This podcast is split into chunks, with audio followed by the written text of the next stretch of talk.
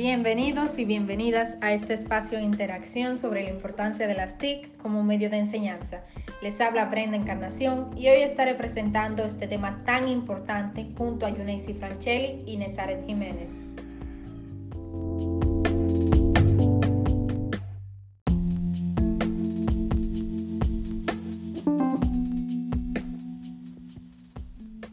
El mejor recurso para el aprendizaje va a depender de los objetivos propuestos, los métodos de enseñanza utilizados, la forma organizativa docente a emplear, la cantidad de educandos y la maestría del profesor, entendida esta última como su nivel de conocimientos, experiencia profesional y dominio de elementos psicopedagógicos y de comunicación.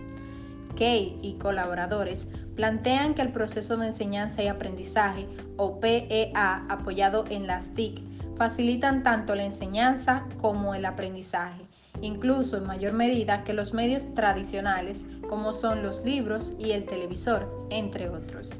El PEA se ha perfeccionado con grandes transformaciones y se ha ido enriqueciendo con la utilización de las TIC, las que se han convertido en vehículo para el aprendizaje del contenido de las materias escolares y también del uso efectivo de las tecnologías. Desde la perspectiva del aprendizaje, la utilización de las TIC tiene grandes ventajas, entre ellas interés, motivación, interacción, continua actividad intelectual, desarrollo de la iniciativa, mayor comunicación entre profesores y alumnos, aprendizajes cooperativos, alto grado de interdisciplinariedad, alfabetización digital y audiovisual, desarrollo de habilidades de búsqueda y selección de información.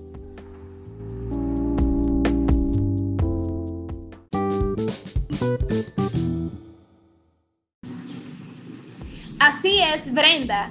También es importante saber que las TIS brindan una serie de posibilidades verdaderamente importantes al PEA Dentro de ella se puede mencionar la eliminación de las barreras espacios temporales entre el profesor y el estudiante, la flexibilización de la enseñanza, la aplicación de la oferta para el estudiante que favorezca el aprendizaje cooperativo y el autoaprendizaje, la individualización de la enseñanza, el aprendizaje a lo largo de la vida y la adaptación de los medios a las necesidades y las características de los sujetos.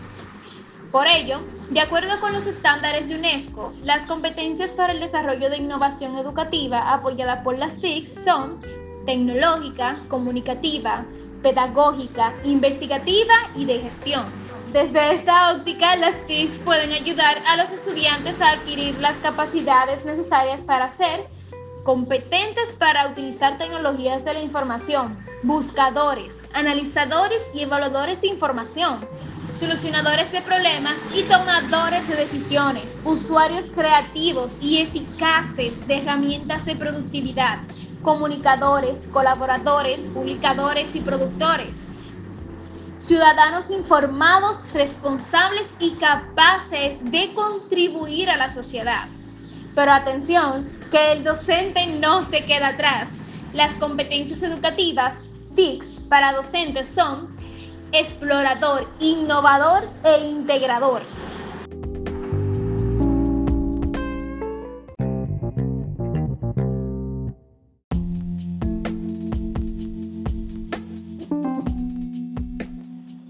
También es importante resaltar que esto deja evidenciado que la utilización de las TIC permite que la educación se transforme de manera positiva para los centros escolares, los profesores, alumnos y padres.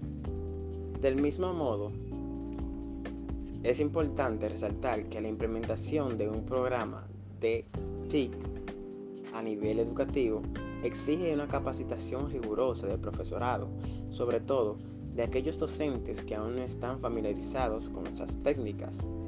Se trata de aprovechar el recurso humano disponible para que éste sea partícipe del proceso de cambio. Igualmente, se requiere que el análisis de una diversidad de variables y del concurso de todos los actores del proceso, gobierno, instituciones educativas, profesores, alumnos, alumnos y la sociedad en general. Para culminar, queremos resaltar que falta mucho por hacer en el terreno de las TICs en la educación. Pero debemos empezar por informar de la existencia de estas, de sus aplicaciones y evaluar las ventajas que pueden ofrecer para mejorar la calidad de la enseñanza.